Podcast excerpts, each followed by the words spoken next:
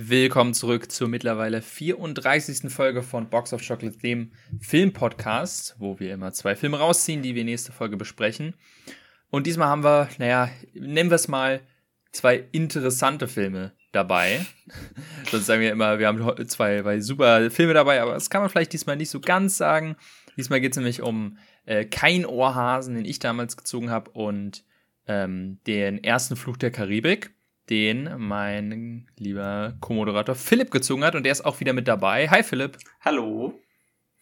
Ja, und wer äh, möchte das äh, oder wer direkt sich interessiert für die F Filmbesprechung, einfach in die Folgenbeschreibung schauen. Da sind die Timecodes angegeben, könnt ihr direkt zur jeweiligen Folge oder jeweiligen Film springen. Vorher, vorweg ein kleiner Vortalk, der diesmal auch wirklich klein sein wird. Mal wieder gibt es nicht so wirklich viel zu besprechen. Jedenfalls nicht von Sachen, die ins Kino gekommen sind. Einziger größerer Film, der jetzt released wurde, sage ich mal, war Pinocchio, der jetzt endlich, äh, endlich, naja, der jetzt rausgekommen ist auf Disney Plus. Ähm, ja, ich habe ihn nicht gesehen, du hast ihn auch nicht gesehen, nicht wahr? Nee, also ich habe hab so ein bisschen die Kritiken gehört und das soll ja mal wieder ein komplettes Trainwreck gewesen sein. Ich war jetzt ja. auch irgendwie kein, kein Pinocchio Fan, wenn es sowas überhaupt gibt. Ähm, deswegen, ja, keine Ahnung, hat mich das einfach gar nicht interessiert. Ja, ich, wir haben ja hier unser beider äh, Meinung schon kundgetan äh, getan zu, äh, was wir von diesen Remakes halten. Und ich bin mittlerweile auch über diesen Punkt hinaus, dass ich sie mir anschaue, um einfach eine Meinung darüber zu haben. Und ich mir denke, ey, also ich muss den Film nicht geschaut haben, um zu wissen, was ich davon halte. Und die Trailer haben es mir eigentlich schon gezeigt, jetzt die Kritiken haben es mir nochmal gezeigt. Das ist also, ich glaube, es ist am besten getan, bei so, so einem Film den einfach zu ignorieren. Und vielleicht lernt es irgend, also beziehungsweise vielleicht wird es dann irgendwann so weit sein, dass Leute, oder dass diese Filme einfach zu wenig Aufmerksamkeit generieren, dass sie vielleicht auch Disney sich mal was anderes wagt. Ähm, ich denke mal auch die Tatsache, dass Pinocchio gar nicht erst ins Kino kam, ist auch schon ein ein gutes Zeichen oder, oder ein Zeichen dafür, dass wahrscheinlich die sich gedacht haben, na, vielleicht lassen wir es lieber.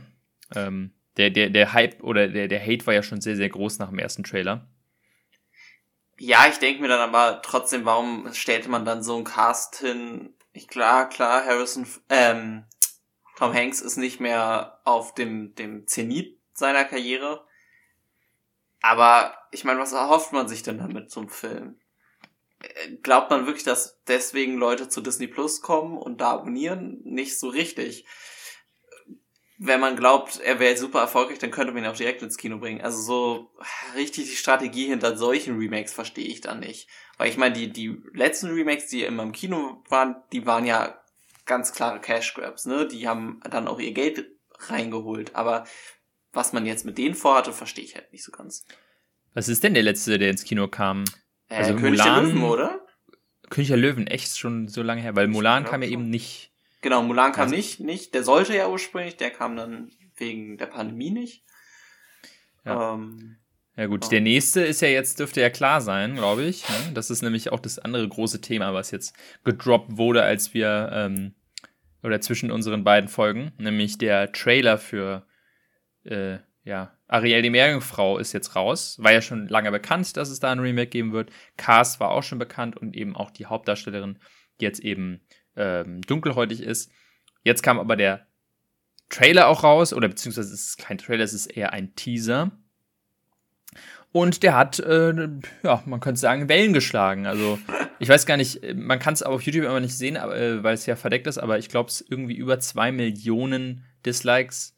Ähm, also auf einem guten Weg, das meist, ich weiß gar nicht, was das meist gedislikte Video ist, aber ähm, ist auf jeden Fall gut mit dabei.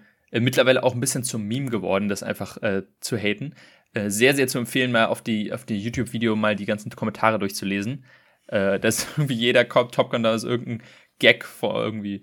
Äh, ah ja, ich, hab, ich, ich mag die Stelle, wo sie das und das sagt, und das ist irgendein Quatsch. Also es ist irgendwie, irgendwie auch wieder lustig, aber ja, auch etwas, also es ist interessant, die ganze Situation. Ähm, so um es ganz grob zusammenzufassen, ich denke mal, das, was den Aufschrei oder den, die Hatewelle halt am meisten auslöst, ist die Tatsache, wir haben jetzt quasi ähm, eine, eine Dunkelhäutige als Hauptcharakterin von eben Ariel, äh, basierend auf dem Disney-Klassiker aus den, ich glaube sogar 80er Jahren, wenn ich mich richtig erinnere.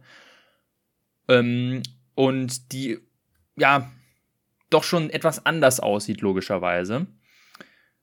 Und das vielen sauer aufstößt, beziehungsweise das auch so ein bisschen, glaube ich, als, als so, als Poster Boy jetzt oder als, als, als Repräsentation gesehen wird von diesem, ja, hier die Medien, beziehungsweise ähm, die Filmindustrie wird immer woker.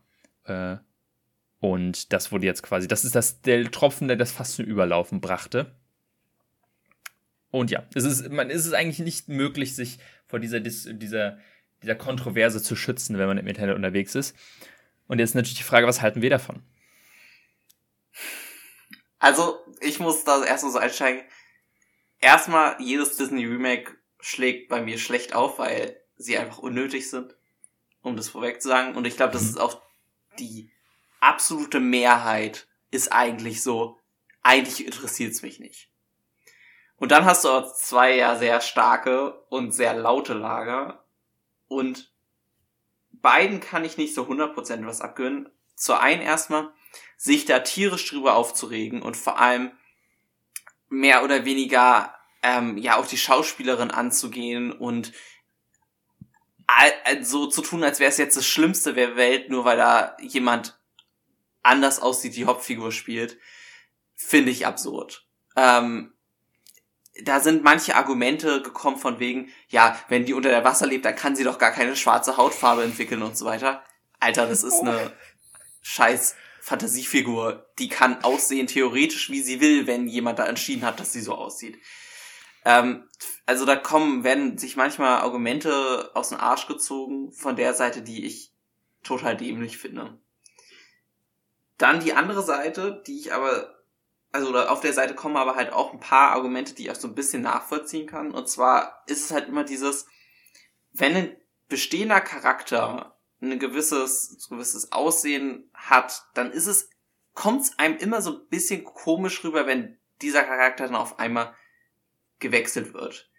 Das ist ja aber irgendwie auch nichts Neues in Hollywood. Es wurden über lange Zeit viele eigentlich traditionell ähm, anders oder äh, zum Beispiel Afrikaner wurden ganz lange von Europäern gespielt.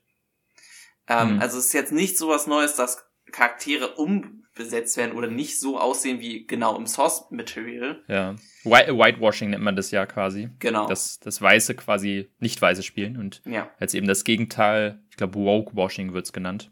Ja. Und dann kommen ähm. aber auch so die Argumente, ja, soll man jetzt, wenn man einen Film über Martin Luther King macht, dann den Weiß besetzen. Also da, die Argumente sehe ich alle nicht so wirklich stark treffen. Ich kann trotzdem so ein bisschen nachvollziehen, dass wenn man sich an den Charakter gewöhnt hat, äh, wie er aussieht, dass es so ein bisschen einem komisch aufkommt. Ja, das ist, da bin ich halt, ich, ich bin da auch quasi, ich stehe total zwischen den Lagern. Ich kann mir total nachvollziehen, gerade jetzt so halt, wie du schon meintest, du hast Ariel, die super ikonisch als Figur ist, nicht, nicht nur vom Film, sondern einfach von all, also das ist, das geht ja weit über den Film hinaus. Ja. Das ist Merchandise und ich meine, soweit wir, also der Film kam weit bevor wir überhaupt auf, auf der Welt waren raus. Und wir sind quasi auch mit damit aufgewachsen, irgendwie, keine Ahnung, dass wir gesehen haben, wie es irgendwie Prinzessinnenkostüme gab oder irgendwelche Auftritte, äh, keine Ahnung, Ariel bei Kingdom Hearts zum Beispiel, sowas, ne, so, mit sowas bin ich aufgewachsen. Also es ist ganz klar, wie, wie sieht Ariel aus? Und, beziehungsweise wie sieht die Disney-Version von Ariel mhm. aus. Das muss man immer sagen, weil Ariel ist nicht eine Geschichte, die Disney sich ausgedacht hat. So ähm, wie Disney. Disney denkt sich selten Geschichten selber. ja, das ist immer das Ding. Ähm, und wenn man halt sein Leben lang quasi hat, okay, Ariel, so sieht sie aus und jetzt kommt endlich der Real, die Realverfilmung und sie sieht einfach anders aus. Das ist, ich, ich finde das auch ein bisschen schwierig. Ich denke mir auch so, also am, für mich am meisten würde mich tatsächlich stören, dass ihre Haare einfach nicht rot sind. Also ein bisschen rot, aber sie sind eher braun, sehen sie aus. Also ich, ich kenne halt Ariel mit so wirklich so knallroten Haaren. So völlig übertrieben rote Haare und Hautfarbe wäre mir da fast schon egal, aber Hauptsache sie hat rote Haare und das, das kommt mir kommt gar nicht so richtig rüber. Aber im Großen und Ganzen im, kann ich es halt nachvollziehen. Mir ist einfach die, sind diese Disney-Realverfilmungen zu egal, dass ich mich da aufregen könnte. Weil ich mir denke, mhm. ey, und wenn sie jetzt richtig aussehen würde, würde ich den Film trotzdem nicht schauen. Ähm, Und sich da dann halt so extrem reinzusteigern und auch, wie du schon meintest, die, äh, die Schauspielerin anzugehen, das ist dann halt wirklich komplett lächerlich. Ja. Ähm, und was ich halt, also das Gegenargument, was ja häufig bei sowas kommt, äh, mit ähm, warum es okay ist, ähm, solche Rollen schwarz zu besetzen, ist eben die Tatsache, dass es nicht so viele, Versch also es gibt einfach zu wenig Hauptrollen für schwarze Schauspieler oder äh, nicht nennen wir es nicht weiße Schauspieler. Ähm, und liegt unter anderem daran, dass es einfach keine originellen Geschichten gibt, weil die meisten Geschichten, die verfilmt werden, gerade von Disney, sind eben Remakes. Und da hat man dann eben das Problem, ja, okay, du willst es halt erzählen, wie es damals war. Und damals hatte man eben das Problem, dass Disney keine äh, diversen Geschichten erzählt hat, sondern halt ihre Hauptcharaktere meistens, obwohl das stimmt eigentlich gar nicht, aber naja, ähm, vielleicht verstehst du, was ich meine. Also, ja. wenn man halt quasi keine originellen Geschichten erzählt, dann wird es eben schwierig, mehr diversen Cast zu produzieren. Naja, ich meine, die meisten Disney-Filme sind ursprünglich auf europäische Märchen erzählt und das europäische mhm. Märchen meistens europäische Figuren oder europäisch aussehende ja. äh, Menschen als Hauptfiguren haben, ist jetzt nicht wirklich eine große Überraschung. Also da daher ja. kommt es. Und und vor allem und vor allem ist es auch, muss man bedenken, die alten Disney-Filme sind eben West, westliche Interpretationen von zum einen europäischen Märchen, aber zum mhm. Beispiel sowas wie Aladdin. Ich liebe ja. Aladdin, den, äh, den, den Animationsfilm. Ist mein Lieblings-Disney-Film. Aber ich habe letztens ein YouTube-Video gesehen, der erklärt hat, warum Aladdin wirklich extrem problematisch und rassistisch eigentlich ist. Beziehungsweise halt einfach diese Kultur komplett, ja, missrepräsentiert. Und man sich auch denkt, ja, okay, das ist halt, das ist damals ein Problem gewesen und das ist ein Problem, was man heute ausgleichen könnte. Wird aber schwierig, wenn man eben darauf sich beruht, die ganze Zeit alte Filme zu nehmen und sie doppelt und dreifach neu aufzulegen, anstatt neue Geschichten zu erzählen.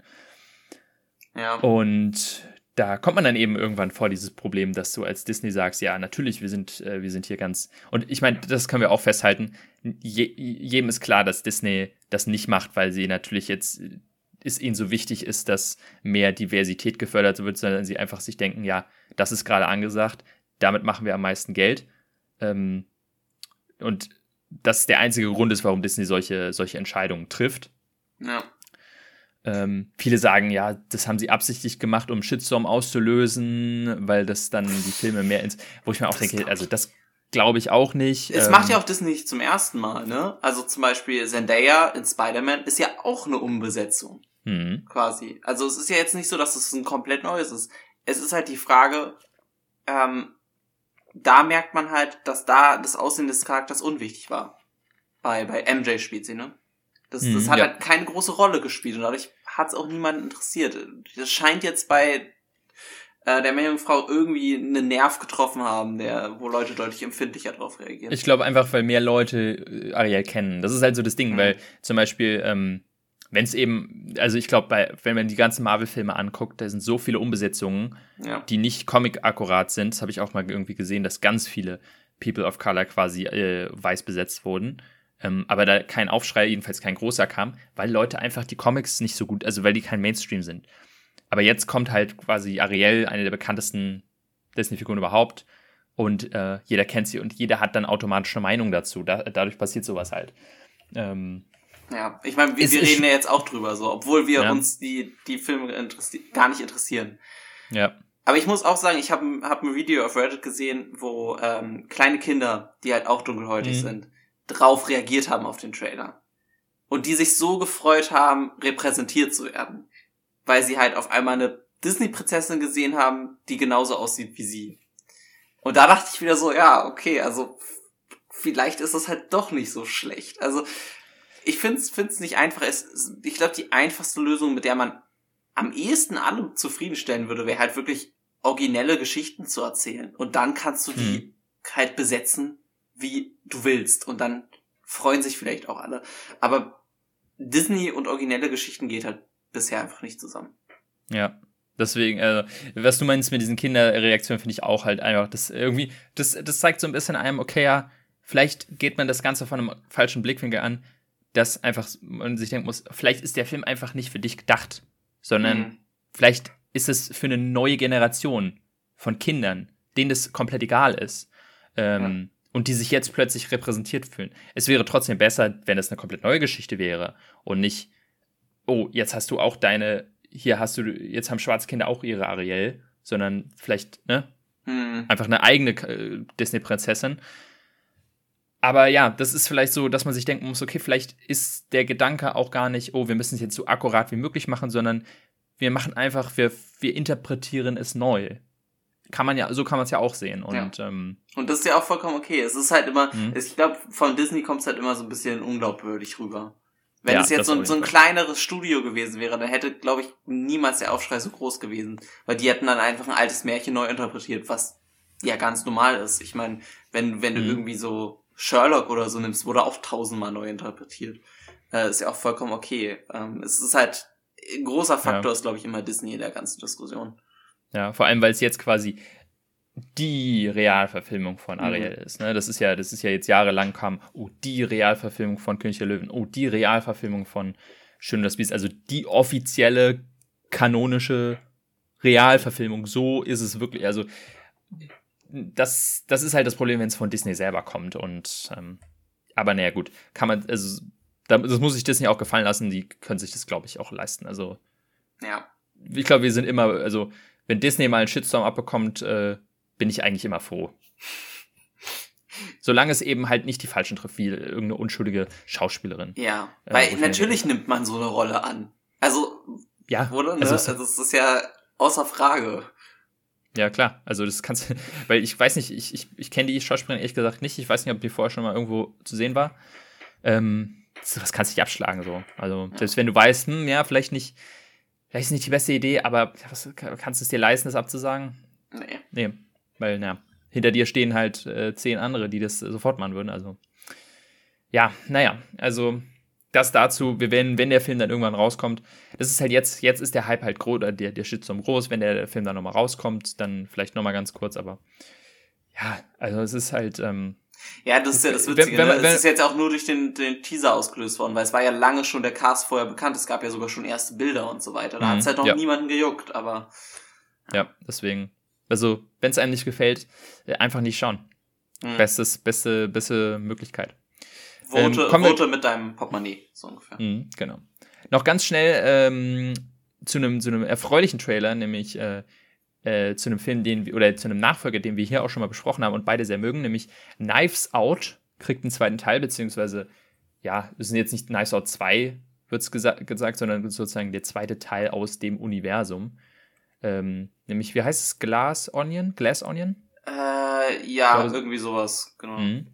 Genau. Kam jetzt der erste Trailer. Erinnert auf den ersten Blick so ein bisschen, also, ich sag mal, geht so, also hat mich sofort an Tod auf dem Nil erinnert. Mhm. Ähm, und wieder halt selbes, äh, selbes Spielchen. Wir haben einen riesen Ensemble-Cast. Äh, wahrscheinlich halt irgendwie einer von denen wird umgebracht und Daniel Craig sitzt halt zur richtigen Zeit am richtigen Ort und muss den Fall dann lösen. Und äh, ich habe richtig Lust drauf. Ich bin richtig hyped.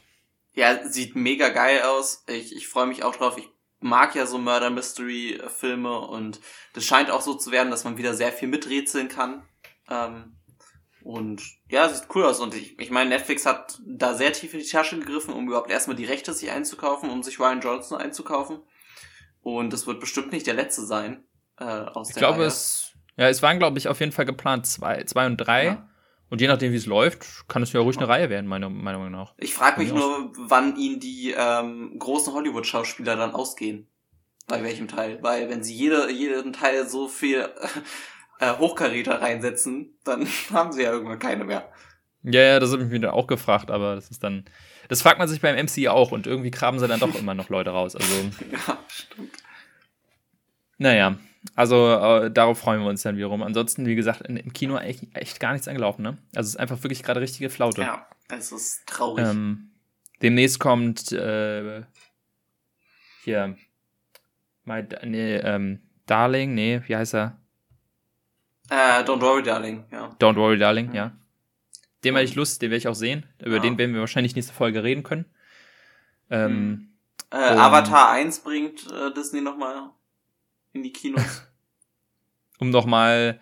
Obwohl, nee, sie, sie sind immer wieder auf der 1 ne, mit Avatar 1, oder? Meist, meist erfolgreicher Film. Äh, ja, sind sie. Ja, genau. okay. Aber dachte, sie haben ihn ja von Disney Plus runtergenommen. Ähm, und ja, versuchen, versuchen jetzt nochmal im Kinogate abzugreifen. Der ist halt auch wieder irgendwie nochmal überarbeitet in, in größerer Version mhm. und so weiter. Ähm, mit irgendwie, ja, krasser Technik und so weiter. Also wenn ja, man gut, unbedingt nochmal es nötig hat, ihn nochmal im Kino zu gucken, hat man halt die Chance, aber. Ja, gut, dass wir ihn schon hier im Podcast äh, besprochen haben, ja. bevor er runtergenommen wurde. ja. So, dann kommen wir zum, ähm, zum Hauptteil des, äh, des, des, des Abends, je nachdem, wann ihr das hört. Und zwar den Film, den wir gezogen haben. Äh, diesmal fange ich an. Und ja, was soll ich sagen?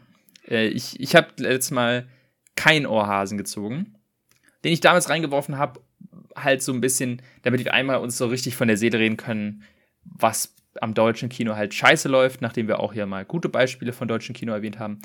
Ähm, weil es ist ja eben relativ offensichtlich. Ich habe mich extra für den Film entschieden, weil ich ähm, den damals, als er rauskam, wie alt war ich da? Da war ich zehn oder so, ähm, sehr, sehr mochte. Ich fand ihn super lustig und, und, ne, also konnte mich gar nicht mehr einkriegen bei dem Film. Und habe den seitdem nicht mehr gesehen und wusste natürlich, ja gut, das kann man nicht mehr für bare Münzen nehmen, meiner Meinung nach. Aber ich dachte immer, okay, das ist einer noch von den erträglichen Til Schweiger-Filmen. Äh, also ich wollte uns halt wirklich nicht sowas wie Klassentreffen 1.0 oder so antun. Also das hätte ich mir einfach wirklich nicht, das hätte ich nicht geschafft. Äh, und äh, ja, also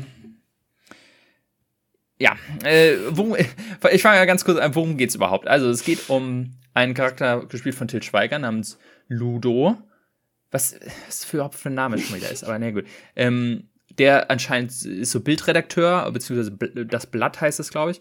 Und ähm, ja, ist ein Riesenarschloch und äh, ja, macht dann irgendwie äh, wird dann quasi äh, erwischt bei einer von seinen äh, sehr, sehr übergriffigen Paparazzi-Aktionen und wird dann auf Bewährung irgendwie auf, auf Sozialstunden ver, verknackt und die er in einem Kindergarten ab oder in einer Kindertagesstätte abbüßen muss. Und da lernt er eben Noah Tschirner kennen und äh, die findet ihn am Anfang ganz doof, aber dann merkt sie eigentlich, dass er doch ein gutes Herz hat und dann verlieben sie sich ineinander, beziehungsweise haben erstmal Sex und dann muss er lernen, dass er eigentlich in sie verliebt ist und ja, ist eine romantische Komödie, so wie man es halt kennt von, von deutschem Kino. Und ja, wie, äh, wie, ging, äh, wie, wie erging es dir mit dem Film? Hast du den vorher schon mal gesehen? Oder war das jetzt das erste Mal? Nein, das war mein erstes Mal, dass ich den Film geguckt habe und ziemlich, ziemlich sicher auch das letzte Mal. Boah, es, es war ein, ein, ein verdammter Krampf, durch diesen Film durchzukommen. Ähm, ich weiß gar nicht so richtig, wie Also, erstmal kann ich mir gut vorstellen, warum du ihn als Zehnjähriger witzig fandst, weil er ist genau vom, vom Humor auf dem Niveau von so ne, Zehnjährigen ja. halt. Ganz viel Pipi-Kaka-Witze, ganz viel sehr, sehr flach. Ich habe vielleicht ein, zweimal gelacht und meistens aber, weil es so absurd war und so dämlich, dass, dass es dadurch dann wieder ähm, witzig war. Aber kein einziger Witz ist so richtig gelandet. Ja. Ähm, ich muss sagen, eine Stelle musste ich wirklich, musste ich tatsächlich unironisch lachen und das war, als ähm, Til Schweiger dieses dieses Igelkostüm anhatte. Ich, ich fand aber, das sah lustig ja, aus. Okay. Das sah super lustig aus, äh, ja, in diesem Igelkostüm. Ich muss einfach, also, einfach, einfach auch, weil, weil ich es gerne sehe, wie er lächerlich aussieht. Also das, das, das, das hat, das passt dann. Aber ansonsten ja, das ist. Die, die, die Story ist super uninspiriert. Ähm, natürlich komplett vorhersehbar. Ähm, ich fand ihn auch, was mir extrem aufgefallen ist, weil ich auch aktiv so ein bisschen drauf achten wollte, ähm, ich, er war sehr, sehr langweilig gedreht. Äh, alle Dialoge mhm. waren wirklich immer nur Shot gegen Shot, Shot gegen Shot die ganze Zeit. Es gab so einen Shot, den, den ersten Übergang von, wovon man, äh, da sitzt er mit seiner Schwester im, im Restaurant und, und seine Love Interest äh, sitzt in dem gleichen Restaurant, aber im anderen Stockwerk. Und da gibt's einen Shot, wo man, wo man so merkt, ja, das ist die Kranfahrt von dem Tisch nach oben und es ist halt ein mhm. Continue Shot. Das ist so der einzige, den ich gesehen habe, wo ich so dachte, ja, da war halt mal, hat man sich so ein bisschen das überlegt. Sonst sind die Übergänge immer langweilig, weil sie immer, immer gleich gemacht sind. Ähm, direkt am Anfang hast du erstmal eine Mercedes-Commercial gefühlt drin. Mhm. Und es waren, war einfach alles, was so wirklich falsch am deutschen Kino läuft in einem Film. Es ist wirklich krass. Ich hatte ihn wirklich nicht so schlimm in Erinnerung und das war wirklich also ich, ich, es war so fürchterlich. Und mm, also der, der Elefant in dem Raum ist natürlich in dem Fall Til Schweiger. Und man muss sich das halt wirklich mal in, in vor Augen führen. Was, also, ich habe ja hier schon mal erwähnt, ne, dass ich es so ein bisschen suspekt finde, wenn sich ihre, wenn sich Regisseure selber als ihre Hauptdarsteller ähm, casten, die am besten auch noch halt die Superhelden sind oder so. Äh, war ich so, mh, hm, ja, finde ich, finde ich komisch. So halt die, äh, hier, ähm, die Mord im Ohne Express zum Beispiel oder sowas, mhm. ne? Da, da habe ich dann gesagt, ja, finde ich komisch, wenn dann halt man sich als Superdetektiv da inszeniert. Aber naja, gut, soll, soll jeder wissen. Hier, das ist wirklich die Königsklasse, ne? Till Schweiger ist nicht nur Regisseur, er hat das Drehbuch geschrieben und er ist Produzent. Und die Hauptdarsteller, die, die Hauptrolle. Also wirklich alles. Und seine vier Kinder spielen mit. Ja, also wirklich, niemand kann ihn da reinreden. Er kann komplett sein Ding machen. Und ähm, also wirklich, wie schafft man es, sich selbst, also wie klein muss sein eigenes Ego sein, wenn man sich so in seinen eigenen Film schreibt? Weil du hast die Hauptrolle von Ludo, der ein riesen fürchterliches Arschloch ist, mich unausstehlich. Äh, nicht so schlimm wie Matthias Schweighöfer in dem Film, aber es ist wirklich, also es ist ja Pech und Schwefel, ne? Und ähm, aber gleichzeitig finden ihn alle Frauen, ausnahmslos alle Frauen in diesem Film geil und wollen mit ihm Sex haben. Die ganze Zeit. Ja. Ne? Also egal wo er hingeht, alle Frauen. Ey, da gibt's eine Szene, wie er, irgendwie, er fährt halt aus, äh, durch so ein Glasdach, irgendwie drei Stockwerke irgendwo auf so einen Tisch rauf. Völlig bescheuert, auch allein das. Er ähm, hätte da locker sich alles brechen müssen, aber. Ja, aber naja. Äh, und dann liegt er da mit, mit seinem Arsch offen oder so und dann sitzt da Yvonne Katterfeld und äh, so, hast du den eingeladen? Und wieder Klitschko, nee, keine Ahnung, wer das ist. Und sie so, na, aber wenn er schon mal hier ist, wo ich denke, Leute, es ist Til Schweiger, es ist nicht, ne? Also, und dann, ne, und dann klar, er ist dann irgendwie bei irgendeiner Massage, flankt die erstmal komplett weg. Und die, natürlich ist auch die gesamte Story des Films, wie Nora Tschirner lernen muss, dass sie ja eigentlich doch in ihn verliebt ist. Was mich so unfassbar wütend macht. Es ist so, und man sich halt wirklich, und all diesen Szenen, wo er halt wirklich der krasse, übergeile Typ ist, muss man sich immer vor Augen führen, der Typ hat das selbst ins Drehbuch geschrieben. Und dann sich gedacht, hm, wer soll das die Rolle spielen? Ja, ich natürlich, klar. Das, es macht mich so wütend. Es macht mich, es hat mich so wütend gemacht beim, beim Schauen. Es ist so, also wirklich, wie, wie, wie, wie muss man, wie kann man nur, äh, naja, es ist fürchterlich. Ja, es ist, also ich habe oft so weggecringed, ich habe mich mehrmals hinter dem Kissen versteckt, weil ich einfach nicht mehr hingucken wollte. Ja. Äh, Wie fand ihr deine Freundin? Auch ganz schwer erträglich. Also, wir haben dann angefangen, Wäsche nebenbei aufzuhängen, weil wir irgendwas zu tun haben wollten. ja. Ähm, ich habe ihn auch, ich muss ihn auch zweimal, also in zwei, an zwei Tagen gucken, ja. weil, aber am Stück habe ich Ich fand, er wurde zum Ende hin ein bisschen erträglicher, weil er da ein bisschen Montagen drin hatte und dadurch gab es nicht so viel Till Schweiger-Dialog. Ähm, aber man kann das Einzige, was man vielleicht so ein bisschen positiv sagen kann, die Kinder sind ganz süß gespielt. Passt ja. irgendwie.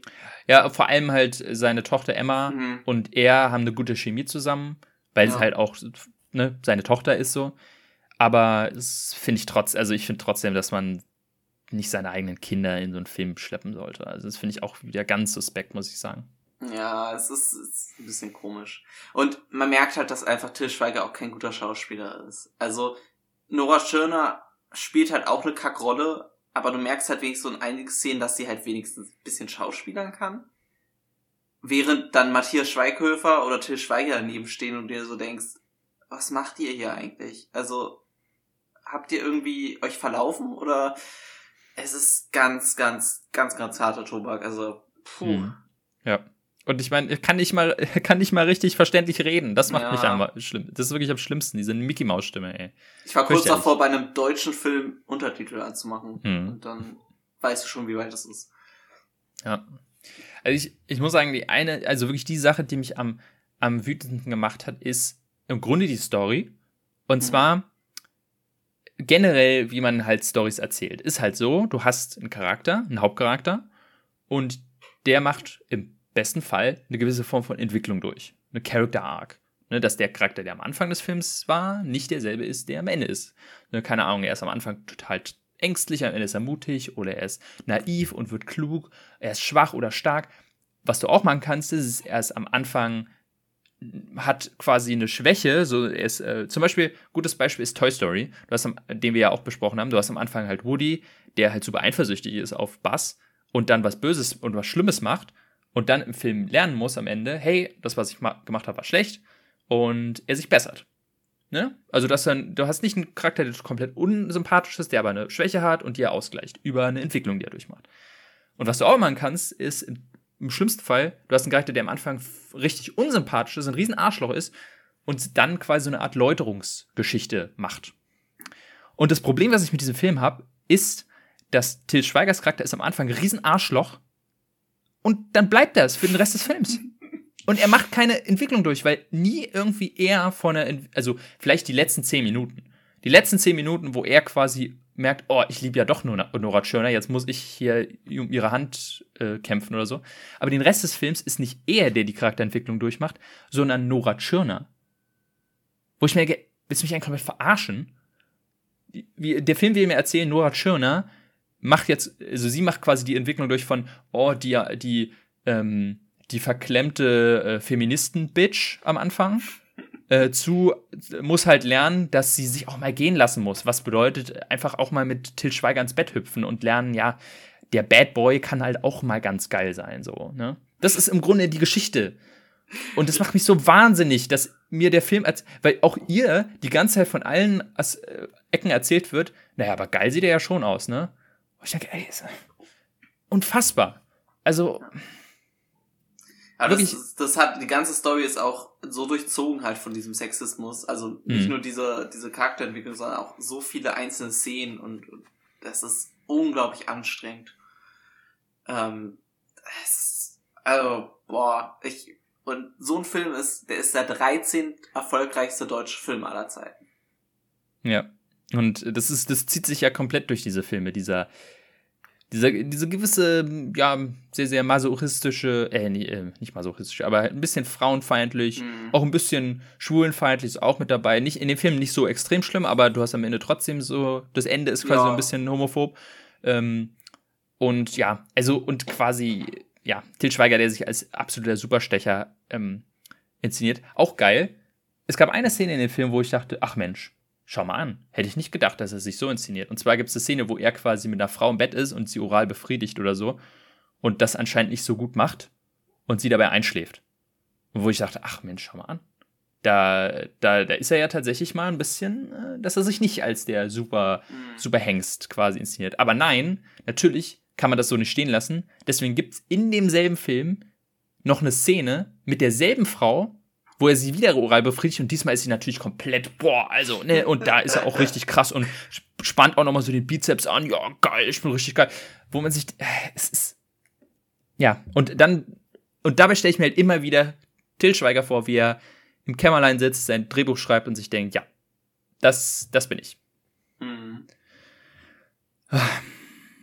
Und ja, ähm, auch irgendwie alle Charaktere in dem Film also generell ist der Film auch wahnsinnig notgeil. Das ist, glaube ich, auch so ein, so ein Problem, was äh, so das deutsche Kino hat, was für, für wahrscheinlich eine sehr, sehr verklemmte Zuschauerschaft ist, die, die halt in solche Filme gehen können, damit sie auch mal, oh, oh da geht's ums Ficken, oh, oh, oh, oh, oh. Ähm, weil es geht um nichts anderes in diesem Film. Und ich habe da prinzipiell jetzt kein Problem, aber das ist halt so plump und so banal in diesem Film, dass jeder Charakter, es geht die ganze Zeit nur um das eine. Und, ach ja. Ja, ich Jetzt glaube, ich glaube, viel mehr kann man gar nicht über diesen Film sagen. Guckt ah, euch euch nicht an. ja, kauft vielleicht, ihn euch nicht, holt ihn euch nicht. Ja, es ist wirklich, es ist auch ein bisschen für mich jetzt so eine Welt zusammen, also nicht eine Welt, aber ich hatte den Film wirklich immer noch als, okay, damit ging es damals los, aber der war noch nicht so schlimm. Aber wenn der schon so schlimm ist, ich will gar, weil ich, ich gucke diese ganzen Filme natürlich nicht, irgendwie Hot Dog und äh, ähm, jetzt äh, lieber Kurt, was jetzt kommt, ne, so eine so eine Filme oder auch mhm. äh, Klassentreffen und die Hochzeit und so, gucke ich alles nicht. Ich will mir wirklich nicht ausmalen, wie schlimm das mittlerweile ist. Oder also die, die laufen ja auch nicht mal mehr gut. Also da mhm. hat ja mittlerweile vielleicht haben sie, hat sich die Geschmäcker auch so weit weiterentwickelt. Ich kann mir auch vorstellen, dass tatsächlich dadurch, dass Streaming jetzt auch auch in den älteren Generationen immer weiter angekommen ist, dass die halt auch einfach qualitativ hochwertigere Filme mehr sehen. So. Ja. Und, und vielleicht einfach realisiert haben, dass das nicht, nicht das ist, nicht den Maßstab ist, was, was man haben will, irgendwie, wofür man Geld aber, ausgeben will. Aber Klassentreffen ist doch zum Beispiel nochmal richtig eingeschlagen, oder? Ja? Weiß ich gar also nicht. Also weiß ich nicht. Ich dachte, ich dachte. Ich hatte immer eine, weil ich meine, es kam ja nicht umsonst eine Fortsetzung, oder? Ja, stimmt. Aber war, also ich war weiß ja, also ich weiß jetzt nicht mehr genau, aber ich weiß auf jeden Fall, dass die letzten, der allerletzte war jetzt auch nicht so erfolgreich. Also, was war denn der letzte? Also jetzt kommt natürlich lieber Kurt von, von Til Schweiger. Auf jeden Fall schon mal richtig scheiße angelaufen. Ja. Ah. Das ist auch, glaube ich, also ich habe den Trailer nicht gesehen, das geht eher so in Richtung Honig im Kopf, ne? Ja, da, da ist irgendwie eine Story von wegen, ähm, eigentlich glücklich Familie und dann stirbt das Kind. Und ja, also okay, also so ein bisschen, ah. wo sich quasi, wo sich dann, also Til Schweiger hat halt zwei Modi, entweder ist er der tolle Familienvater oder er ist halt der geile Stecher. So, das sind die zwei, zwei, zwei ja. Möglichkeiten für ihn. Äh, die Hochzeit hm. war und der ist auch gefloppt. Der war hm. jetzt. Ja, der ist tatsächlich gefloppt, okay, ja, das ist natürlich äh, ein gutes Zeichen. Oder, ja, also er war auf jeden Fall nicht so, nicht annähernd so erfolgreich. Ja, es ist halt auf jeden Fall, also ähm, würde mich freuen, wenn, wenn Til Schweiger, ich meine, eigentlich, weil der hat wahrscheinlich ausgesorgt für sein Leben und ähm, irgendwo hat, ich meine, businessmäßig hat er ja anscheinend alles richtig gemacht. Er hat gemerkt, womit man Geld macht in, oder womit man Förderung kriegt in Deutschland. Aber äh, es, es wird mich nicht äh, unglücklich machen, ihn jetzt so langsam quasi äh, in Flammen aufgehen zu sehen und sein, sein Produktionsstudio. Und dass er vielleicht auch anfängt, mal ein bisschen bessere Filme zu machen. Wenigstens ansatzweise. Ja. Oder vielleicht welche, die nicht so komplett sexistisch sind. Damit können wir ja mal loslegen. Hm. Ich finde es ganz witzige Anekdote noch zu Kainohasen. Ähm, tatsächlich gab es keine Pressevorführung zu dem Film, weil äh, er der Meinung war, seine vorigen Filme wurden so zerrissen, da hat die Presse jetzt nicht verdient, die vorab zu gucken. Und dann hat die Presse extrem zurückgeschossen, weil äh, es gibt diese Szene in, in Kainohasen, wo sie dann über den roten Teppich läuft und so weiter. Mhm. Und es wurde halt, dafür wurde die Presse halt komplett eingespannt. Und dann waren die ziemlich mad, dass sie dann halt nicht mal eine Pressevorführung gekriegt haben. Also. Ah, okay, also das waren quasi alles Presseleute, die da im genau. Set waren dann quasi. Ja, also ich glaube auch viele, da waren ja auch hier so wie Daniel Brühl oder ähm, Otto Walkes oder so, sind ja auch über den roten mhm. Teppich. Ich glaube, es war tatsächlich ein echter roter Teppich bei irgendeiner Veranstaltung. Ah, okay. Ich kann mir nicht vorstellen, dass die die alle rangeholt haben für so ein Bild oder so. Ja, schon mal wieder. Aber ja, ist natürlich auch wieder geil, dann quasi so eingebildet zu sein. Aber dann selber quasi sich über die Presse quasi zu stellen in seinem Film. Ja. Beziehungsweise, er spielt ja auch selber einen von diesen Presseleuten. Also. Ja, es wird auch nicht so richtig gesagt, dass dieser Bildjournalismus schlecht ist. So richtig die Aussage ist nicht so. Klar, der Chef ist irgendwie ein Arschloch, aber er ist halt auch ein Arschloch und irgendwie wird es auch nicht so richtig als moralisch falsch hingestellt, was die da die ganze Zeit abziehen. Ja. Auch ein bisschen problematisch, aber es ist halt, geht dann in den anderen problematischen Sachen so ein bisschen unter. Ja. Auch geil, weil er quasi, er wird, äh, er kriegt zwar eine Gerichtsstrafe, aber das wird so geframed, dass es halt die, die gemeine Ex-Frau von dem Anwalt ist, die einfach nur sauer auf ihn ist ja. und deswegen ein ja. Exempel statuieren will, ne? Das ist auch wieder immer dieser Film, wie er auch quasi, ah, Frauen, ihre Emotionen, ne? Ist ja, kennst ja, kennst ja die Frauen. Übrigens, äh, auch was mir, äh, nur eine Sache noch, und zwar, ich finde, also ich bin jetzt nicht komplett Verfechter davon, aber ich finde es schon interessant. Und zwar äh, Bechteltest, sagt ihr das was? Nee, nee. Und zwar, das ist quasi so ein bisschen, um zu gucken, wie ähm, inklusiv dein Film ist. Äh, Bechteltest ist sozusagen, ähm, um den zu bestehen, brauchst du in deinem Film oder in deiner Geschichte zwei weibliche Charaktere, die einen Namen haben. Und es muss eine Szene mit denen geben, wie die sich beide unterhalten. Und in der Unterhaltung darf es nicht um einen Mann gehen. Hm. Und äh, damit wird immer so geguckt, okay, ja, ist der Film irgendwie frauenfeindlich oder irgendwie sowas. Ist nicht immer super aussagekräftig. Ähm, aber bei dem Film habe ich, hab ich einfach mal versucht, darauf zu achten. Und ja, also es ist wirklich, ähm, wenn Frauen sich unterhalten, geht es immer um Männer. Prinzipiell immer. Und ja. generell auch jedes, also auch nicht nur, wenn Frauen sich unterhalten, sondern Frauen denken anscheinend die ganze Zeit nur an Männer. So wie ich das verstanden habe. Äh, so wie mir der Film das erklärt hat. Das es, es gibt auch keine weibliche Hauptcharakter, äh, keine weiblichen Charaktere mit einem Namen, die nicht irgendwie gezeigt wird, dass sie Sex mit jemandem hat, oder? Also außer die Kinder natürlich, aber. Ja, ja, vielleicht seine Schwester, aber die wird, ja, glaube ich, auch stimmt, so. Ja. Also die ist, die, die ist der einzige weibliche Charakter, der nicht äh, geil auf ihn ist, quasi. Ja. Ähm, immerhin. Aber, naja. Ja, ja. sie wird dann als irgendeine Bitch, als schlechte Mutter oder so hingestellt. Ja, ich glaube irgendwie so, ja. Ist auch relativ, ich weiß gar nicht, was der Charakter überhaupt soll. Also, viele Charaktere sind auch so ein bisschen so, hä? Was, was, was haben die jetzt da auf? Auch, auch Jürgen Vogel konnte am Ende, ist mit ihr, auch wieder geil, ne? Jürgen Vogel ist am Ende mit ihr in einer Beziehung und hat überhaupt nichts dagegen, dass sie dann abhaut mit Ich habe hab keine Ahnung, was der überhaupt da wollte. Ja, also es ist auch ein ganz komisches äh, Star auf, also einfach so, oh, guck mal, wir haben Jürgen Vogel und oh, guck mal, wir haben Christian Tramitz und ja, so ist es halt, ne? Und ja, das ist leider halt äh, so eines der großen großen Steckenpferde, was so deutsches Kino ausmacht, leider. Lustigerweise, ich habe mal in die, ähm, in die äh, Kommentare bei Letterbox so geschaut, äh, was mich so interessiert hat, was da so für Reviews sind. Und überraschend viele haben geschrieben, äh, ja, habe ich in meiner Deutschklasse geguckt. Wo ich nicht, also ich weiß nicht genau so, ob das jetzt hieß, okay, ich bin in Deutschland und lerne Deutsch so, oder ob es so ist, äh, Schulunterricht in Frankreich zum Beispiel. Mhm. Keine Ahnung. Aber je nach, egal eigentlich warum, das stelle ich mir als absolute Horrorvorstellung vor, diesen Film irgendwie in der Schule zu schauen und dann am Ende auch noch irgendwelche Arbeitsblätter dazu äh, bearbeiten zu müssen. Oder und jetzt reden wir mal in der Klasse über Rollenbiografie oder sowas. Das, ja, das stelle mir eine, was wir damals so in, in, in, in, Englisch zum Beispiel machen mussten dann. Also das ist, das stelle ich mir wirklich einfach eine Folter. Ist das? Das ist echt traurig. Und da mit sowas steht man dann quasi international da. Ja. Das ist leider, das ist leider, das ist, das macht einen wirklich dann.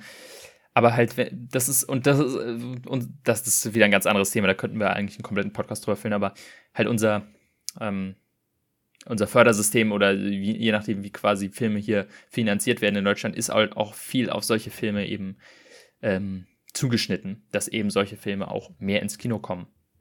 Und deswegen haben wir halt tausend Till Schweiger-Filme, wo er Till Schweiger ist, weil die, da gehen halt Leute rein und dementsprechend kommen die auch immer wieder.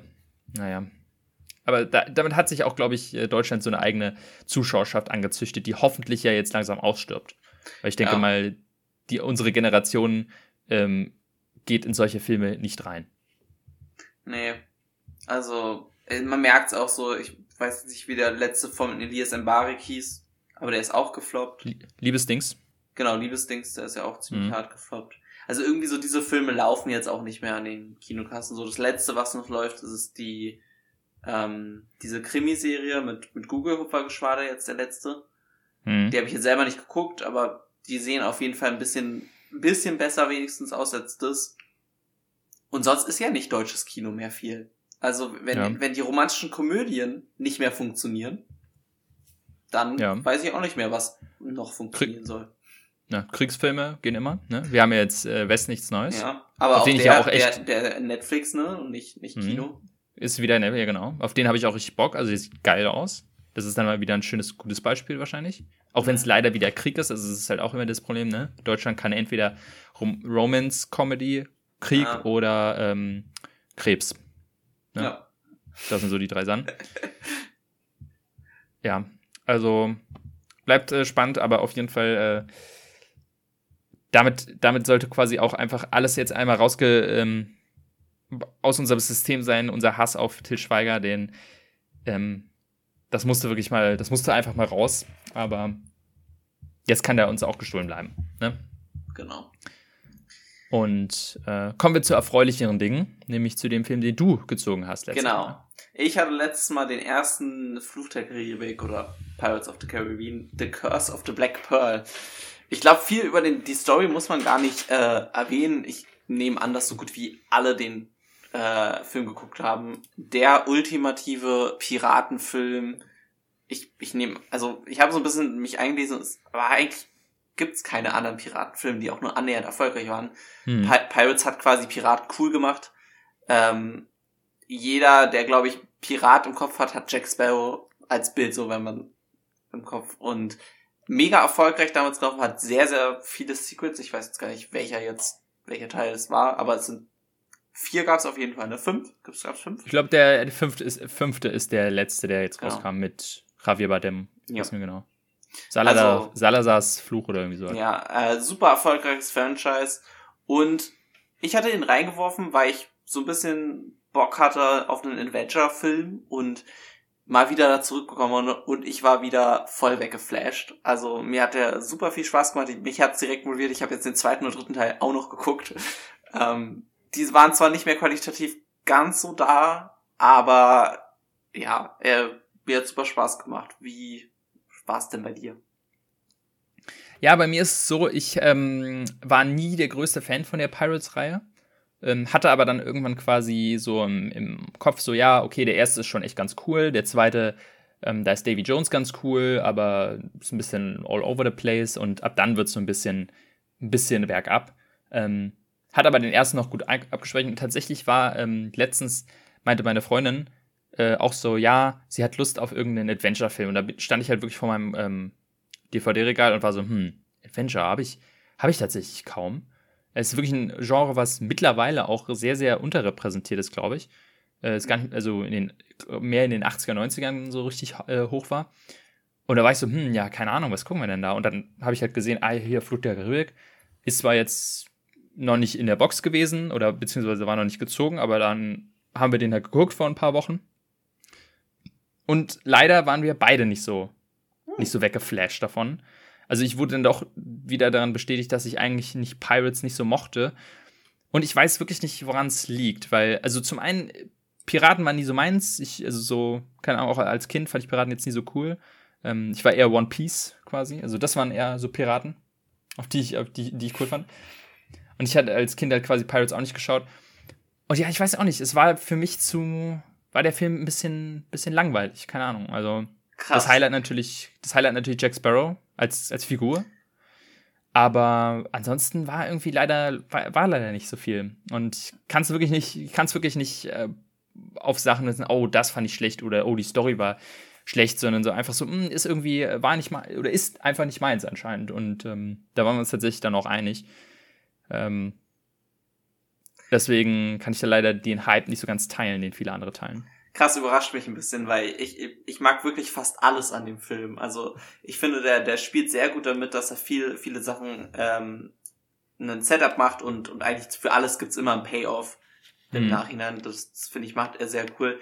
Ich finde auch heute die Effekte sind immer ja. noch mhm. sehr gut gealtert für, wann kam der raus? 2003? 2003? Drei, ja. Ähm, also da, dafür sieht er immer noch gut aus. Klar, Johnny Depp als Jack Sparrow ich glaube, unvergessen auch eine Performance, an die er nie so richtig wieder rankam in den Sequels, fand ich. Er hat mhm. ja immer wieder versucht und ist es natürlich auch seine so Signature Role, aber diese Performance im ersten echt genial und ich finde, man merkt vor allem daran, weil er halt nicht der Hauptcharakter ist, funktioniert es meiner Meinung nach so gut. Weil eigentlich ja, stimmt, ja. sind Will und Elizabeth ja eigentlich die, die wichtigen und nicht, nicht er so unbedingt. Mhm. Und in, in, in den späteren Teil wird er ja eigentlich der primäre Charakter. Und da fällt es dadurch auch so ein bisschen ab für mich. Ja, er ist halt, er ist eher so ein Comic Relief, ne? Oder so ein ja. Äh, Chaotic Evil oder, oder sowas. Aber einfach äh, ihn als quasi, halt auch hier, ne, das Ding, du kannst schlecht Jack Sparrow eine Charakterentwicklung geben, weil er ist einfach ein, ne, das, ja. Das macht diesen Film halt aus, dass er halt Jack Sparrow ist und so. Nee, ich ne? finde schon, dass er so eine kleinere Charakterentwicklung hat. Klar, nicht so groß, aber ich meine, am Anfang ist er halt so der komplette Pirat und er ist halt hm. komplett eigensinnig, ne? Er, er Where's the rum gone? Hm? Where, where's ja, the rum gone? Genau. Also, es ist, nur er ist wichtig. Und zum Ende hin wird er halt so ein bisschen, dass er dann doch was für Will tut und so weiter. Ja, also, stimmt schon ähm, so kleine, die dann aber auch erst in, in den späteren Teilen so richtig ähm, fortgesetzt wird. Also vor allem in zwei kriegt er dann eigentlich ein bisschen mehr zu tun, weil er halt dann noch zum Hauptcharakter wird. Und die richtige Charakterentwicklung hat halt eigentlich Will, ne, der quasi während des Films dann so ein bisschen lernen muss, äh, dass auch Piraten quasi gute Männer sein können, was natürlich im historischen Kontext komplett falsch ist. Der, der Film romantisiert natürlich Piraten komplett die ja letztendlich waren es Mörder und, und ähm, Vergewaltiger, ne? Die hm. jetzt nicht wirklich so gut darzustellen sind, aber ich, das ist ja so typisch für so.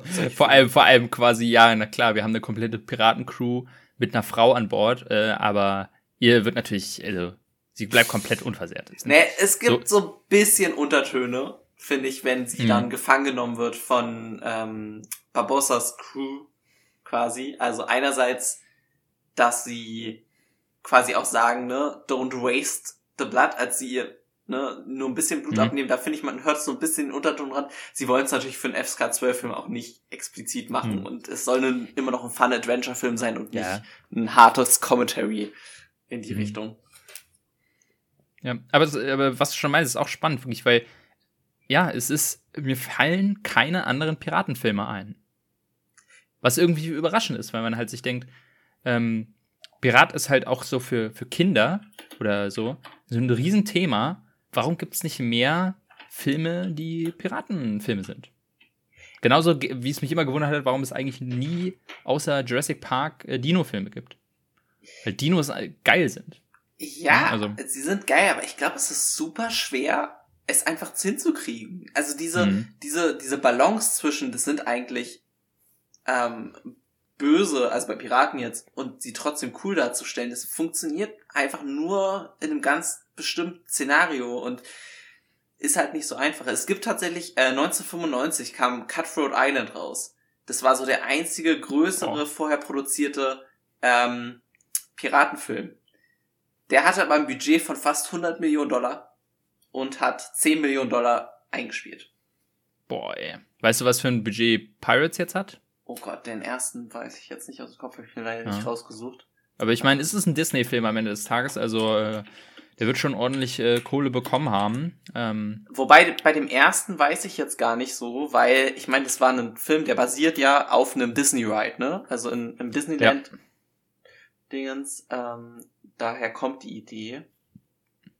Allein das ist halt auch schon so ein funky äh, Gedanke, dass man sich wirklich denkt, also wenn ich damals so, sagen wir mal, in meinem Alter gewesen wäre und mir würde gesagt werden, ja, hier Disney bringt jetzt irgendwie einen, einen Film ins Kino auf, aufgrund ihrer äh, Achterbahn, die in, äh, in Disneyland steht, hätte ich gesagt, ey, die haben, die haben sie ja wohl wirklich nicht mehr alle. Ähm, aber was, was soll man sagen? Ne? Es ist eine der erfolgreichsten Kinoreihen wahrscheinlich. Ja. Also jedenfalls die ersten drei. Ich weiß nicht, also vier und fünf waren, glaube ich, nicht mehr so erfolgreich, aber auf jeden Fall. Na, die ja. danach haben, haben immer mehr Geld eingespielt. Also kurz Ach, zu, zu der anderen Frage. Also nicht vier hm. und fünf. Ich meine aber äh, zwei und ah, drei ja, haben ja, dann mehr, ja, genau, als, das mehr, mehr als der Vorgänger quasi. Oder? Nee, erfolgreichster ist, sorry, erfolgreichster ist der zweite Film. Der, hm, das kann ich mir auch gut dann vorstellen, ja. Zweiter erfolgreichster ist der dritte Film und als dritter erfolgreichster ist der erste Film. Äh, Black Pearl, also Curse of the Black Pearl, hatte ein Budget von 140 Millionen Dollar, also doch ziemlich hohes Budget, hm. vor allem für 2003. Also da muss man schon sagen. Und dann die anderen haben wahrscheinlich dann nochmal. Ja. ja, die werden wahrscheinlich nochmal. Ich meine, allein, wenn du jetzt auf die äh, Effekte eingehst, ich weiß gar nicht, wann der zweite rauskam, aber die Effekt von, ne, die Effekte im ersten sind gut gealtert, aber sie sind schon gealtert. Man mhm. merkt schon, ne? Aber wenn man sich jetzt den zweiten anguckt und Davy Jones, das ist so crazy, wie der aussieht. Ja. Oder auch nicht nur Davy Jones, sondern eigentlich alles an dem Film. Da sind die Effekte so gut gealtert, die könnten eigentlich heute noch rausgebracht werden, ja. finde ich. Also der, der zweite hatte ein Budget von 225 Millionen. Da sieht man es, ja. Da, das da, ist das Doppelte. Aber ich muss auch da sagen, wirklich money well spent. Also der hat dann auch über eine Milliarde eingespielt. Ähm, und wie du schon meintest, Davy Jones ist super und man kann halt jeden Effekt in, in seinem Gesicht sehen. Also das haben sie mhm. richtig genial gemacht. Ich finde es leider richtig schade, wie sie dann Davy Jones im dritten Teil ziemlich gewastet haben, meiner Meinung nach. Aber wir wollen ja eigentlich primär über den, den ersten reden. Mhm. Ähm, ja, ein weiterer Teil, der mir im ersten immer sehr gefallen hat, ich fand Barbossa immer als, als super Gegenspieler, so in dem ganzen mhm. Film äh, weil er auch so ein bisschen ja eher dann die böse Seite der Piraten darstellt und trotzdem irgendwie komplett intriguing ist und vor allem ein Gegencharakter ist, der nicht so wie in den späteren Teil einfach nur ein, ein Böser ist, sondern die haben halt irgendwie so eine Motivation, die vollkommen nachvollziehbar ist. Sie wollen halt eigentlich mhm. wieder einfach lebendig werden. Ich dachte nur öfter so in dem Film, eigentlich, wenn die sich einfach alle kurz mal an den Tisch setzen würden, einmal ausdiskutieren würden, was eigentlich Sache ist, dann könnten alle Parteien in dem Film zufrieden rausgehen. So.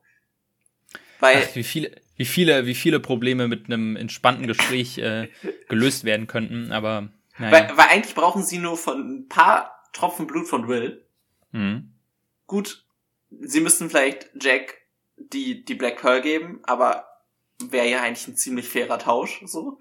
Mhm. Und dann wären alle happy. Also, ja, ja. keine Ahnung, ich fand es fand, immer nur ein bisschen, bisschen witzig, dass eigentlich dieser ganze Konflikt darauf basiert, dass sie sich einfach nicht zusammenkriegen.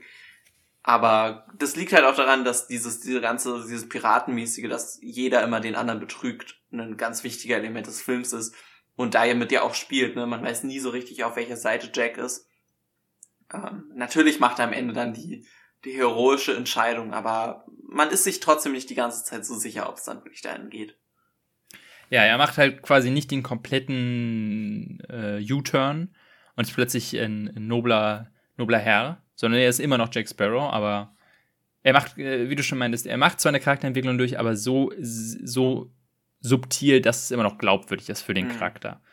Ähm, und ähm, auch quasi noch den Charakter offen lässt für, für weitere Teile, weil ich glaube, die haben schon recht, relativ schnell gemerkt, dass sie hier wirklich ein, äh, ein absolutes äh, Goldgrube gefunden haben mit, ja. mit, vor allem mit Johnny Depp als Charakter, weil, sagen wir ehrlich, Johnny Depp, also kann man natürlich immer sagen, aber ich glaube wirklich, ohne Johnny Depp und Jack Sparrow wären die nur halb so erfolgreich gewesen, diese Filme. Definitiv. Also Orlando Bloom spielt, finde ich, im ersten noch ganz gut, aber ich finde ihn relativ häufig ziemlich bland als, als mhm. Schauspieler. Mhm. Also, ich weiß nicht. Er ist deutlich besser, also die, die komplette ähm, quasi Doppel, Doppelpaar, unser Paar, unser Liebespaar, Orlando Bloom und Kira Knightley, spielen deutlich besser als dann das, das Liebespaar irgendwie im vierten mit dieser komischen Mermaid oder was auch immer.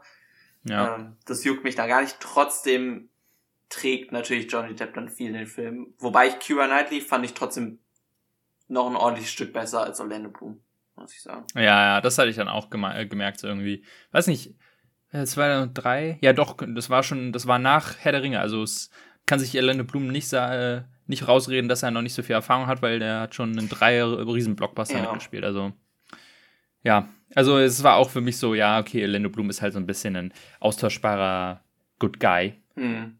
der, der, der Held.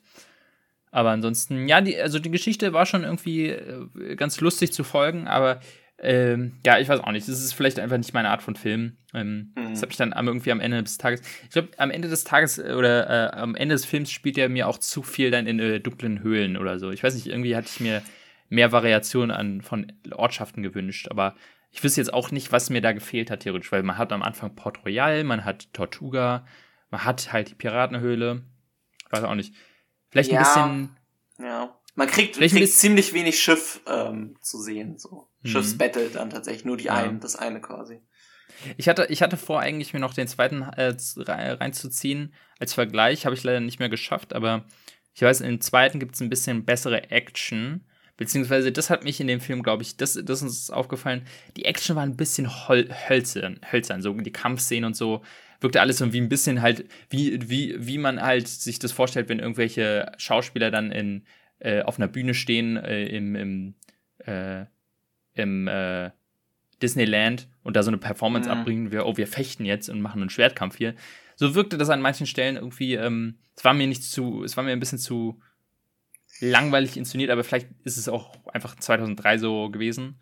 Und ich erinnere mich an einen ziemlich coolen Kampf, ich weiß nicht, ob es ein Zweier oder ein Dreier war, wo es dann die auf so einem in so einer Mühle kämpfen und dann auf so einem, auf so einem Wasserrad, was dann irgendwie den ja, den, das das ist im Dings zweiten, rollt. Das, das ist eine der coolsten ähm, guten Szenen im zweiten, relativ mhm. am Anfang, nee, relativ zum Ende eher, ähm, wo sie dann da kämpfen dann alle drei um diese Kiste und dauernd wechseln die ähm, quasi Verbündeten so ungefähr die ganze Zeit durch.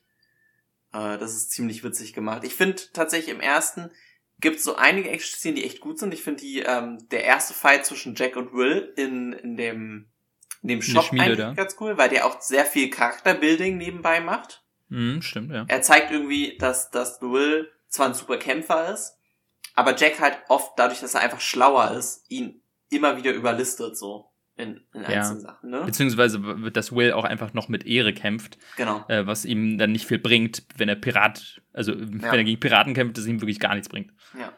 Das ist für, für mich so die, die beste Kampfszene. Was mich, was, also du meinst ja auch, dass manches so ein bisschen langweilig ist. Ich finde, das liegt auch so ein bisschen daran, dass halt dadurch, dass die bösen Piraten für weite Teile unsterblich sind, hm, ja. halt keine richtigen Stakes in manchen Sachen zusammenkommen. So, klar, unsere, unsere Charakter, mit denen wir mitfühlen, können sterben, aber wenn dann zum Beispiel die, die Marine dann das Schiff stürmt und du aber weißt, die anderen sind ja unsterblich, also haben sie ja eigentlich gar keine Chance, dann kommt zwar diese heroische Musik, aber so richtig verdient wirkte der Moment da nicht. Ähm, mhm. Das ist so, so kleine Kritikpunkte, ich habe. Ich liebe diesen Film trotzdem, aber das erklärt mir vielleicht so ein bisschen, warum du dann in einzelnen Szenen vielleicht so dachtest, ja, ist da nicht so ganz da. Ja, vor allem, wenn man bedenkt, äh, dass selbst wenn Charaktere sterben, hat ja die Reihe bewiesen, dass, äh, dass denen das herzlich egal ist. Ja, ja. ähm, ich also, kann super verstehen, warum sie ähm, Barbossa zum Beispiel zurückbringen, weil Jeffrey Rush den ja. einfach genial spielt. Also er ist auch einer meiner Lieblingsteile. Äh, und daran merkt man dann auch, warum zum Beispiel Orlando Bloom halt nicht so raussticht, weil der spielt halt dann gegen Barbossa, also äh, Jeffrey Rush und Johnny Depp an und da hat halt einfach keine Chance, ne? Mhm. Ähm, aber das nimmt mir dann immer so ein bisschen auch diese Magie des Universums, dass die halt die Leute immer wieder zurückholen. Ne? Johnny Depp stirbt, äh, oder also Jack Sparrow stirbt im zweiten und wird dann zum dritten natürlich zurückgebracht, weil was wäre Pirates ohne Johnny Depp? Aber es wäre halt viel konsequenter gewesen, es auch einfach mal durchzuziehen. Ja. Das wäre krass, wenn man dann wirklich so, also Johnny Depp stirbt und dann wird Orlando Bloom quasi wirklich zu so einer Art richtigen Kapitän oder Pirat ja. und sie schaffen sie ihn besser äh, zu einem Charakter zu machen. Keine Ahnung, also das wahrscheinlich ist wahrscheinlich aus finanzieller Sicht äh, völlig, ja. völlig daneben, sollte man auf gar keinen Fall machen. Ähm, aber es wäre auf jeden Fall aus erzählerischer Sicht vielleicht ganz spannend gewesen. Ja. Naja, aber also ist generell, glaube ich, kann man ab dem dritten ausschalten. Ne? Also ich, ich, ich, ich habe den fünften nicht gesehen, den vierten habe ich einmal an Silvester gesehen. Es war auch so, ähm, ich hatte den halt zufällig bei mir in der Sammlung und dann irgendwie war, war so, oh, welchen Film gucken wir? Dann war so eine, die dann bei uns war so, oh, lass den gucken. Und alle so, ja, auf jeden Fall. Und ich so, äh, ja, okay, dann gucken wir ihn jetzt. Und ich war wirklich so, oh Gott, ist das ein langweiliger Film. Und alle fanden die ganz toll und ich so, ja, okay, habt Spaß.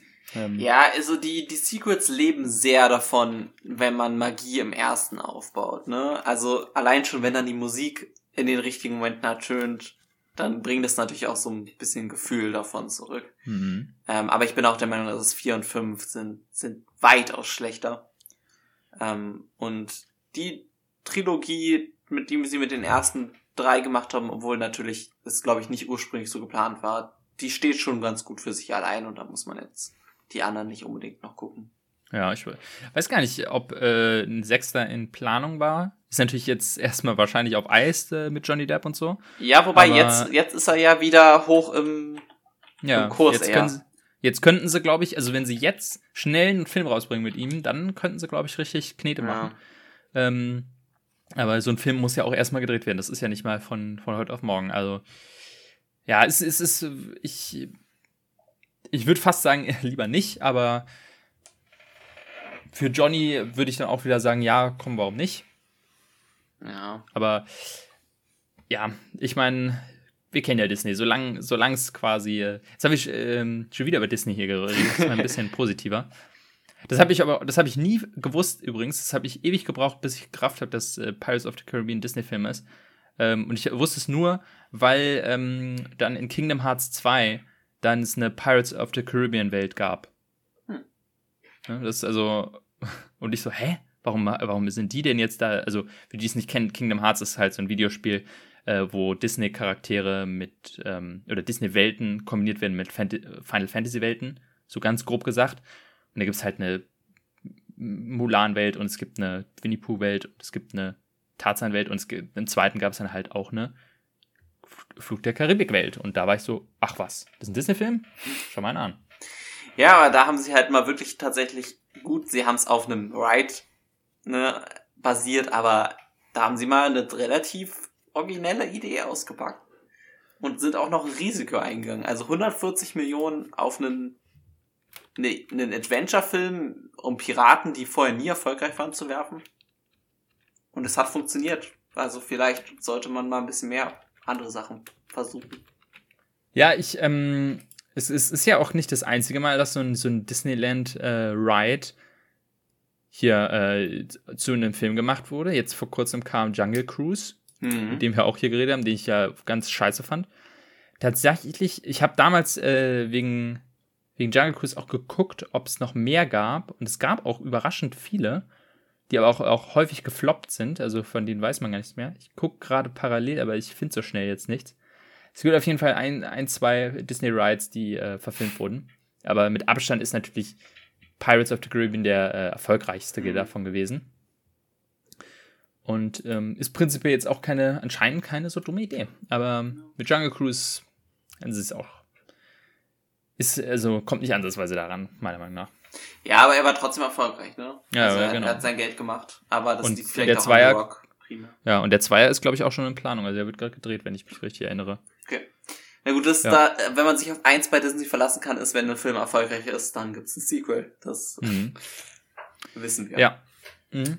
Alles klar. Dann ähm, würde ich sagen, damit kommen wir zum Ende, nicht wahr? Also yes. das soweit zu Pirates. Also ich ist nicht so meins, aber ich kann den auf jeden Fall für das wertschätzen, was er ist. Ich merke einfach, ich merke, dass es ein guter Film ist, aber anscheinend einfach nichts für mich.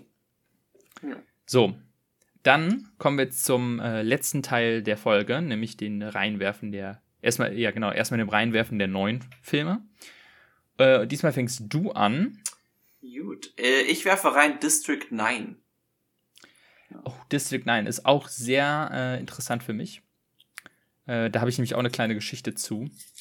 Ähm, und den will ich unbedingt mal wieder sehen, weil ich habe ihn seitdem nicht mehr gesehen.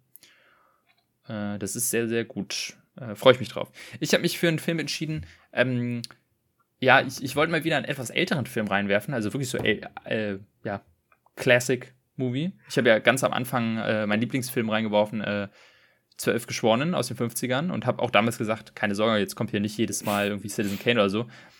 Aber so langsam dachte ich mir, ja, wird es vielleicht mal wieder Zeit, weil es doch wirklich ähm, da viele Perlen gibt, die vielleicht viele nicht kennen. Ähm, ich habe mich für einen Film entschieden, der heißt äh, Zeugen der Anklage. Hm. Das ist quasi ein Gerichtsdrama. Ah. Es fällt mir jetzt erst auf, wieder ein Gerichtsdrama ich aber gerade gedacht. Ähm, aber ist einer der Filme, die ich damals geguckt habe, äh, sozusagen als äh, so, keine Ahnung, äh, vervollständigen, ja, gucken wir mal, die, weil so, weil der auch auf so IMDb-Listen so Top 250 ist. Und war sehr überrascht, wie, wie gut er mir gefallen hat. Weil ich finde jetzt auch nicht jeden super geil. Also auch mhm. zum Beispiel Citizen Kane finde ich ein bisschen langweilig so. Also das ist, ich kann schon verstehen, wenn man die Filme langweilig findet, aber es gibt auch Filme, die echt geil sind und dementsprechend äh, will ich mal wieder einen reinwerfen hier. So, dann äh, ziehen wir mal. Mhm. Du fängst mal an. Ich habe gezogen The Lego Movie. Ah, The Lego Movie, da freue ich mich drauf. Ja, ich auch. So, und ich habe gezogen, oder freue mich auch sehr drauf, 500 Days of Summer. Ah. Habe ich gezogen. So, jetzt ist die natürlich mal wieder die große Frage, wo kann man das jeweils gucken? So, Lego Movie ist auf Netflix. Hm, das hatte ich auch in Erinnerung.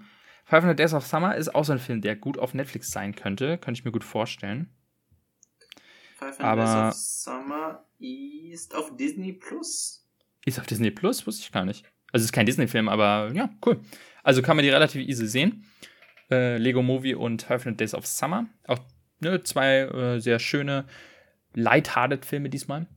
Äh, Gibt es dann in, äh, dann in der nächsten Folge, regulär in zwei Wochen, wo wir dann gegebenenfalls auch über Don't Worry Darling sprechen können und ja, über, über sonst noch Kram, der vielleicht ähm, ansteht. Ich kann hier noch erwähnen, äh, Statusbericht zu House of the Dragon, immer noch ziemlich geil. Sehr gut. Ja, also es äh, wird immer besser und habe jetzt auch parallel äh, das Buch äh, angefangen zu lesen, bin jetzt auch auf äh, aktuellem Stand. Also ab, ab jetzt sehe ich sogar die Folgen mit Wissen aus den Büchern und äh, ist sogar noch besser dann. Also das ist macht richtig richtig Spaß. Gut, mit diesen schönen Worten würde ich dann sagen, beenden wir es für heute und hm. wir hören uns beim nächsten Mal. Ciao.